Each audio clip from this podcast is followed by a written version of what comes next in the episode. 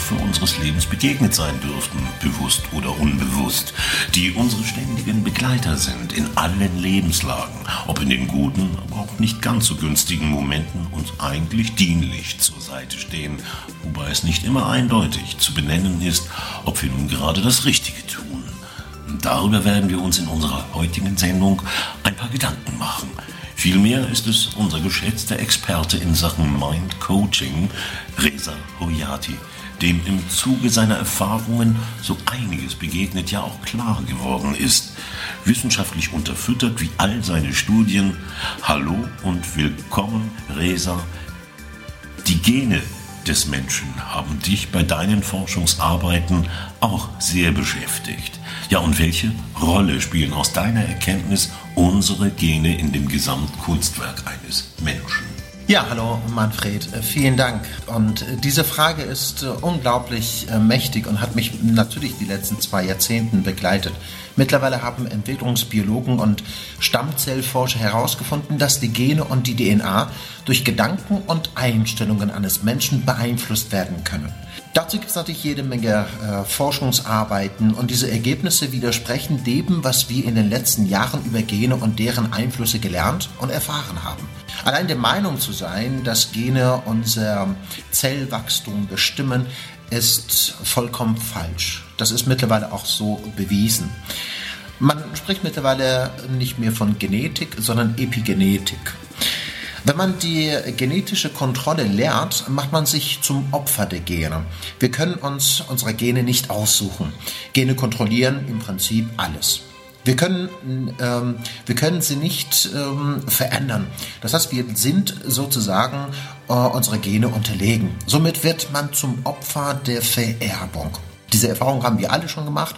Und sobald in unserer physischen Welt irgendwelche Dinge nicht so laufen, wie die laufen sollten, neigen wir auch sehr schnell dazu, Dinge zu behaupten wie, so ist es halt und meine Gene ist so. Und das behaupten aber auch sehr viele im Bereich Gewichtsreduktion. Da sind wir uns dann schon sehr, äh, da sind wir uns dann einig, wenn irgendjemand Körpergewicht nicht reduzieren kann, dann schiebt man die Schuld einfach auf Gene und sagt dann, ich habe halt die falsche Gene. Ja, ist das wirklich so? Sind es ausschließlich die Gene, die verantwortlich ist, dass ich meine paar Kilo, die ich habe, zugegeben mit mir herumschleppe? Prinzipiell kann man davon ausgehen, dass Gene die Informationsträger sind. Unsere Gene, die haben zu 99 Prozent Informationen aus der Vergangenheit, vielleicht natürlich aus, äh, von, von den Eltern und so weiter mitbekommen. Aber zum größten Teil hängt es sehr stark von unseren Gewohnheiten ab. Also das heißt, die meisten Menschen, die essen aus emotionalen Gründen und nicht, weil sie körperlich hungrig sind. Und vom Kindesbein an haben wir das auch alles gelernt. In dem Fall spielt es keine Rolle, ob jetzt äh, meine Gene einen schlanken Körper hat oder beziehungsweise programmiert ist darauf. Mein Verhalten spielt hier eine extrem große Rolle. Ob ich jetzt mehr Kalorien zuführe oder nicht, also meine Gewohnheiten und wie ich im Kindesalter erzogen worden bin, ob ich den Teller leer essen sollte oder nicht oder ähm, damit ich groß und stark werde und solche Dinge. Das sind die Gedankenprogramme, die mich und die meisten Menschen zum größten Teil beeinflussen und kontrollieren, ob sie Körpergewicht zunehmen oder nicht. Und Gene spielt hier tatsächlich fast absolut keine große Rolle.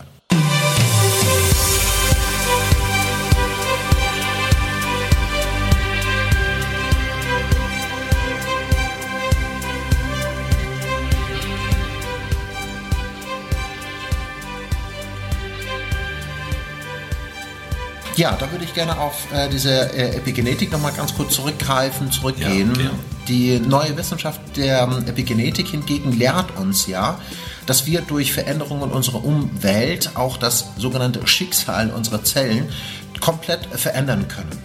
Wodurch man wieder zu eigenem Herr im Haus wird. Man hat selbst die Möglichkeit, die eigene Wahrnehmung, ihre Umwelt zu verändern und somit selbst die eigenen Gene zu kontrollieren, Manfred. Wie kann man sich das jetzt näher vorstellen? Ich hatte das ja schon in der äh, letzten Sendung erwähnt. Auf der intellektuellen Ebene kann man natürlich viel darüber diskutieren, wie die Dinge und wie die Zusammenhänge sind. Ich persönlich habe ebenfalls auch wirklich lange dafür gebraucht, um nicht nur die Zusammenhänge zu verstehen, sondern auch diese Zusammenhänge zu verinnerlichen und zu begreifen. Ich glaube, hier möchte ich gerne eine kleine Differenzierung machen einmal zu verstehen, wie die Dinge funktionieren und einmal das Verstandene, das Wissen sozusagen in die Praxis umzusetzen. Wir Menschen neigen so häufig dazu, Informationen aufzunehmen und die Zusammenhänge verstehen, aber die meisten Menschen kommen gar nicht zum Handeln. Die können das nicht unbedingt in ihre Realität, in ihre Welt sozusagen umzusetzen.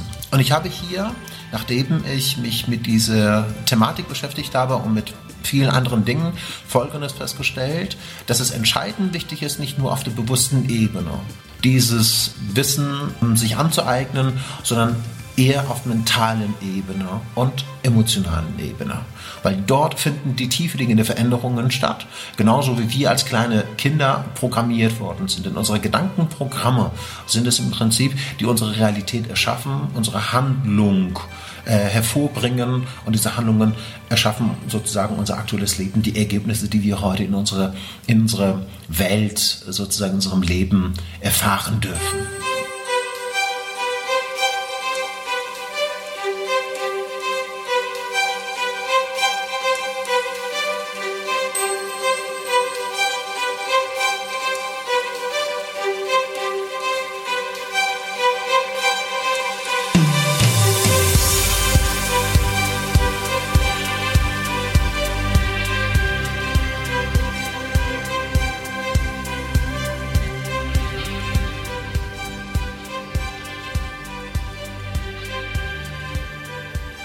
Nun gibt es ziemlich viele Möglichkeiten, das Ehepaar und die Gene anders zu betrachten sind.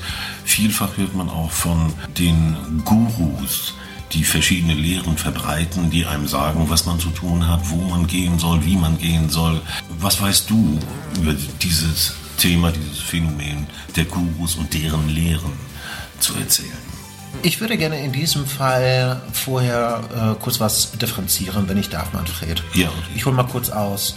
Wir sollten erstmal zwischen zwei unterschiedliche Bewusstseinsebenen unterscheiden. Einmal unser bewusster Verstand, einmal unser unbewusster Verstand. Unser bewusster Verstand ist ein kreativer Verstand, der mh, Dinge sehen, hören, wahrnehmen kann. Der macht im Prinzip so gerade mal 5% unseres, unseres Verstandes aus.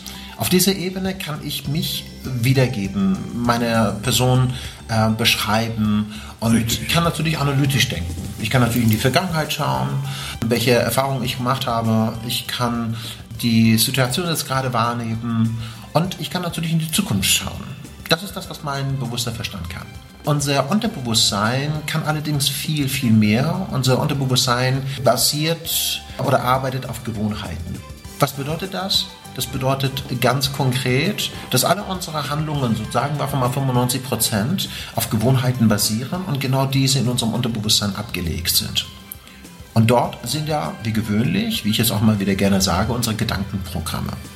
Und folgendes müssen wir unterscheiden, wenn wir die richtige Software in unserem Gehirn haben, jeder Mensch funktioniert auf seine Art und Weise, genauso wie er sozusagen programmiert ist, welche Software in unserem Unterbewusstsein abläuft. Funktionieren wir gut oder für eine Person vielleicht nicht unbedingt in bestimmten Situationen optimal. So würde ich es einfach beschreiben. Und hier ist unsere Software entscheidend wichtig. Unsere Software, die unsere Gedankenprogramme, Grundeinstellungen, die unser Leben sozusagen bestimmen, unser Verhalten entsprechend bestimmen. Und es gibt natürlich viele Trainer, Coaches und sogenannte Gurus, die zwar über die Spiritualität sprechen, über mentales äh, Training sprechen, über emotionale Welt sprechen, aber leider Informationen auf der bewussten Ebene vermitteln, aber auch Strategien erklären oder jemanden in die Hand geben, die auf der Verhaltensebene basiert sind. Das heißt, Meditationstechniken beigebracht werden, um dann versuchen, über den bewussten Verstand eine Veränderung sozusagen in uns herbeizuführen. Ich habe leider hier die Erfahrung gemacht, dass dies wiederum sehr schwierig sei. Das heißt, wenn ich auf der bewussten Ebene diese verstanden und erklären kann, heißt es nicht, dass ich es tief in meinem Inneren verinnerlicht habe. Und es heißt genauso wenig, dass ich diese zu festen Programm oder Gewohnheiten werden lassen kann und so, dass meine Handlungen automatisch ablaufen. Das bedeutet, wenn diverse Gurus dann unterwegs sind und bestimmte Handlungen oder Schritt, äh, Schritte einem beibringen, bin ich ja immer noch auf der Verhaltensebene, habe tatsächlich meine Persönlichkeit im Wahrheit noch gar nicht verändert. Diese 95%-Ebene angesprochen, meinst du? Genau. Ja. Richtig, die 95%, was mein Leben sozusagen bestimmen. Ja, das muss uns einfach klar sein. Auf dem bewussten Verstand nehme ich wahr, wie ich mein Leben vielleicht mal führen möchte, aber auf der bewussten Ebene kann ich nicht viel verändern. Nicht viel. Wir können natürlich mit gewisser Anstrengung, mit Willenskraft, das kennen wir, all diese Dinge verändern, aber es dauert endlos viel Zeit oder Kraft, kostet es. Und da möchte ich gerne den Vergleich hm, herziehen. Wie kommt es, dass manche Menschen ohne meditieren zu müssen, in einem anderen Bewusstseinszustand sich hineinführen können, ohne morgens oder äh, abends meditieren zu müssen, jetzt angenommen, wenn wir das jetzt nehmen, oder dauerhaft glücklicher und gesund sind. Und wie kommt das, dass Menschen, wenn sie einige, ja, die krank werden und ziemlich schnell ihre Krankheit überwinden können? Und wie kommt es, dass einige anscheinend Glück denen zufliegt, ohne zehn Schritte ähm, zum Erfolg praktizieren zu müssen, ohne 20 Schritte zu einem glücklichen Leben praktizieren zu müssen. Das heißt, sie haben von Grund auf eine entsprechende positive Grundhaltung. Und das ist der entscheidende Punkt, worauf ich meinen Fokus richte, um diese innere Haltung, diese neue Software, diese neue Persönlichkeit in unserem Unterbewusstsein so zu manifestieren, dass daraus positive Verhaltensweisen, daraus positive Gedanken und Gewohnheiten mh, hm, entstehen können. Dabei fällt mir ein, ähnlich wie bei den Kleinkindern, die auch erstmal das äh, Laufen, eine essentielle Fortbewegung der Menschen, erlernen müssen das wird wiederum wird ja dann auch in dieser 95-prozentigen Ebene, in dem Unterbewussten abgelegt, irgendwann einmal. Durch viele ja. Erfahrungen aus der 5%-Ebene bildet sich diese Fortbewegung des Laufens bei dem Kind, um nur ein Beispiel zu nennen. Ganz genau, richtig, ja. Es ist ja so, wenn wir in unserem Leben was Neues lernen wollen. Ja. Und wenn das Gelernte in unserem zu einem festen, zu einem festen Programm wird, zu neue Gewohnheiten werden soll, brauchen wir unser Bewusstsein. Unser Bewusstsein ist dazu dienlich, um neue Synapsen zu verknüpfen. Das heißt, wir nehmen die Außenwelt wahr, wir werden uns der Situation, der Schwierigkeit meinetwegen bewusst. Und wenn hier in diesem Fall eine Kommunikation, ein Dialog zwischen unserem Unterbewusstsein und Bewusstsein stattfindet, dann werden diese zum festen Programm. Aber sehr häufig haben wir vergessen, mit unserem Unterbewusstsein zu kommunizieren.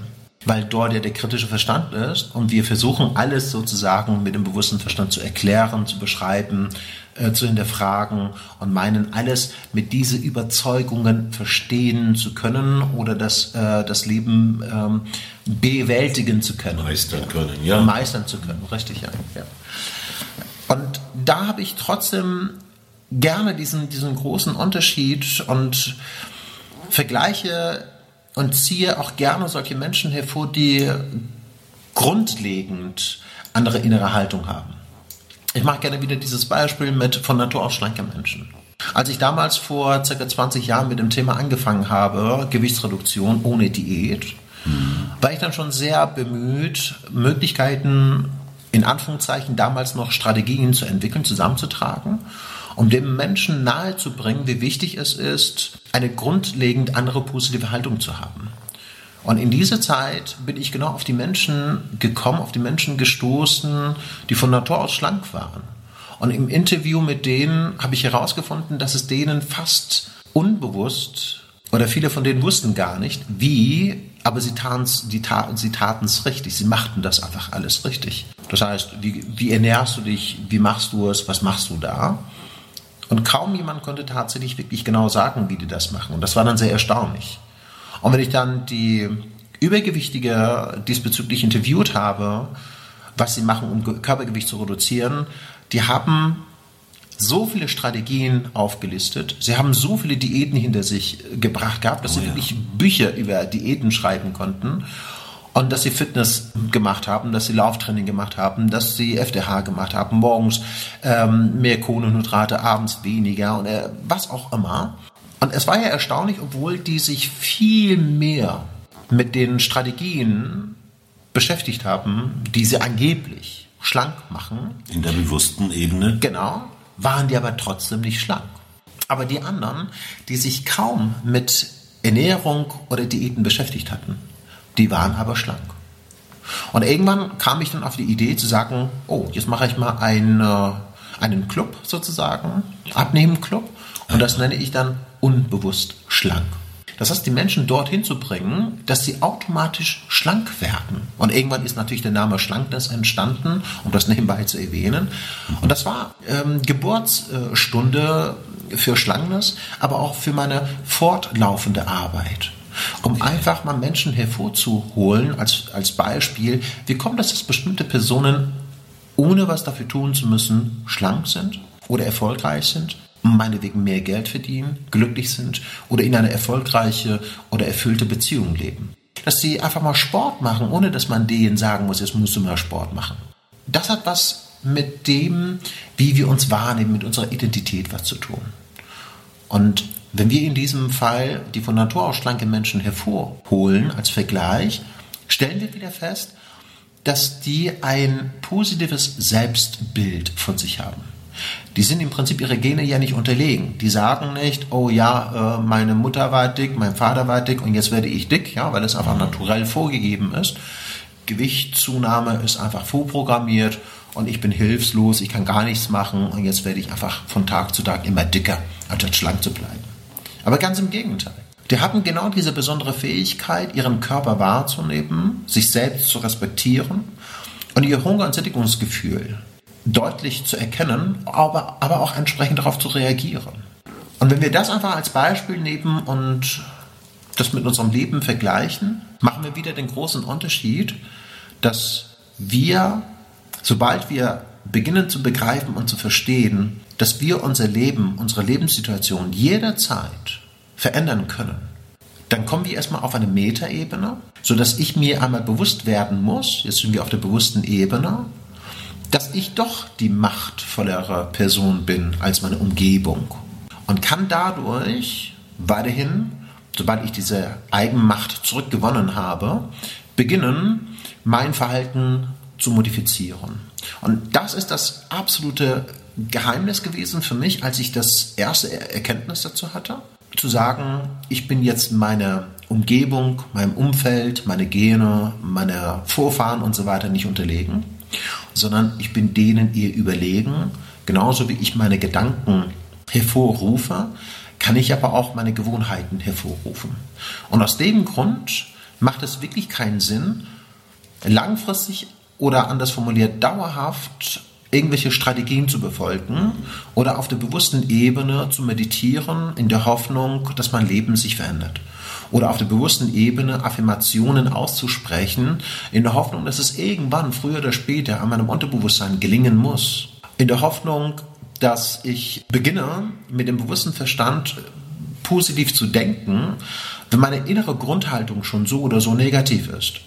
Denn wenn wir dann, auch wenn wir das einmal mit dem bewussten Verstand verstanden haben, das ist das, was ich meinte, Wissen ist lange nicht Macht sondern das Wissen umzusetzen, das macht es machtvoll oder mächtig. Und das kann ich nur, wenn es endlich an meinem Unterbewusstsein zu einem festen Programm, zu Gewohnheiten geworden sind. Dann habe ich die richtige Software.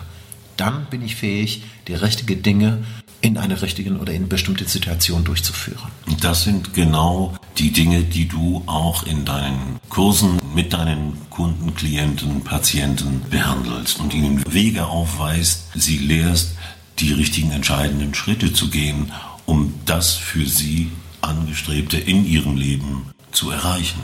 Ganz genau. Das bedeutet, dass die dadurch, durch diese Herangehensweise, indem wir die alte, hinderliche, negative ähm, Programmierung, Programmierung entsprechend tilgen, dann kommen wir dorthin, wo wir Menschen schon immer gewesen sind, zu unserem inneren Ich, intuitives Denken und intuitive Entscheidungen zu, zu, treffen und intuitive Handlungen zu treffen. Denn wenn wir, das zeigen auch die Wissenschaftler immer wieder, das äh, äh machen sie hervorragend in den letzten 20, 30 Jahren, dass es immer bewiesen wird, dass die Menschen von Grund auf ein emotionales, spirituelles Lebewesen sind. Und wenn wir es sind, dann müssen wir doch nicht irgendwelche Strategien befolgen. Wenn wir permanent in diesem einem besonderen, besonderen Zustand sein können, warum muss ich dann anfangen, Dinge zu tun, um in der Hoffnung in so einem Zustand zu kommen? Also wir haben mit anderen Worten all das in unseren grundsätzlichen Anlagen vereint. Das ist bereits vorhanden, nur irgendwann überdeckt worden und unseren alltäglichen Gewohnheiten wird es nicht mehr berücksichtigt, nicht mehr benutzt, wird das Programm nicht mehr abgerufen. Genau, wir müssen hier unterscheiden, die Gewohnheiten äh, hatten damals, als sie entstanden sind, einen bestimmten Grund und einen Sinn erfüllt. Man kann vielleicht einfach das äh, so weit bringen und sagen, wir sind ja von unseren Eltern ja programmiert worden. Das ist das, was in uns eingelegt worden ist, das intuitive Denken, Handeln und so weiter, ist oder sind durch Gewohnheiten, Reduzierungen, Reglementierungen, Beschränkungen und so weiter so weit außer Acht gelassen worden, ignoriert worden, überschüttet worden durch Glaubenssätze, die wir dann erfahren haben, damit wir uns erstmal in unserer Welt zurechtfinden. Es geht ja zum größten Teil immer um die Sicherheit. Es geht um Überleben. Ja. Irgendwann habe ich äh, eine These entsprechend aufgestellt und ich sagte, die Menschen müssen Folgendes wirklich, äh, da, damit müssen sie aufhören. Die müssen aufhören zu versuchen zu überleben. Sie müssen beginnen zu leben, weil, weil da findet die Entfaltung statt und nicht zu überleben. Und die meisten Menschen sind damit beschäftigt, im Leben irgendwie zurechtzukommen. Sei es jetzt arbeiten zu gehen, um die Miete zu bezahlen.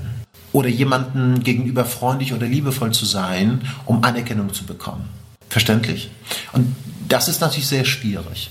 Aber wenn wir damit aufhören, aus Mangelempfinden, aus Mangelgefühl heraus zu agieren, sondern uns erst selbst so anleben, wie wir wirklich sind, dann werden wir in Fülle leben können. Dann werden wir so sein dürfen, wie wir sind, weil wir grundlegend schon richtig sind, so wie wir sind.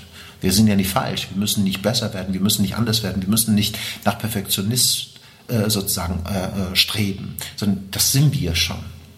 Wenn wir das einmal begriffen haben, ist das Leben entsprechend wesentlich leichter.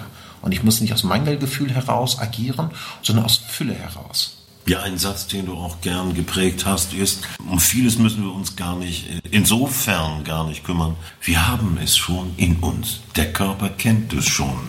Nur aktivieren wir es nie oder oftmals äh, zu wenig in unserem alltäglichen Verhalten, findet es einfach nicht statt. Aber es ist da, wir haben es, nur wir müssen es ansprechen. Wir haben die Programme in dem Großrechner Mensch vorhanden, aber wir arbeiten nicht mit ihnen. So viel also für heute.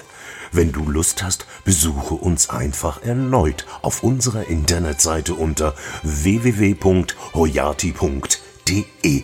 Dort gibt es viele anregende Informationen zu diesen vielschichtigen Themen. Und wer sich selbst gern einmal von der unvergleichlichen Ausstrahlung der Präsenz Resa Hoyatis überzeugen möchte, es gibt ihn auch live, hautnah zu erleben. Die aktuellen Termine dazu immer auf unserer Internetseite. Eine schöne Zeit bis zur nächsten Sendung. Wir freuen uns darauf.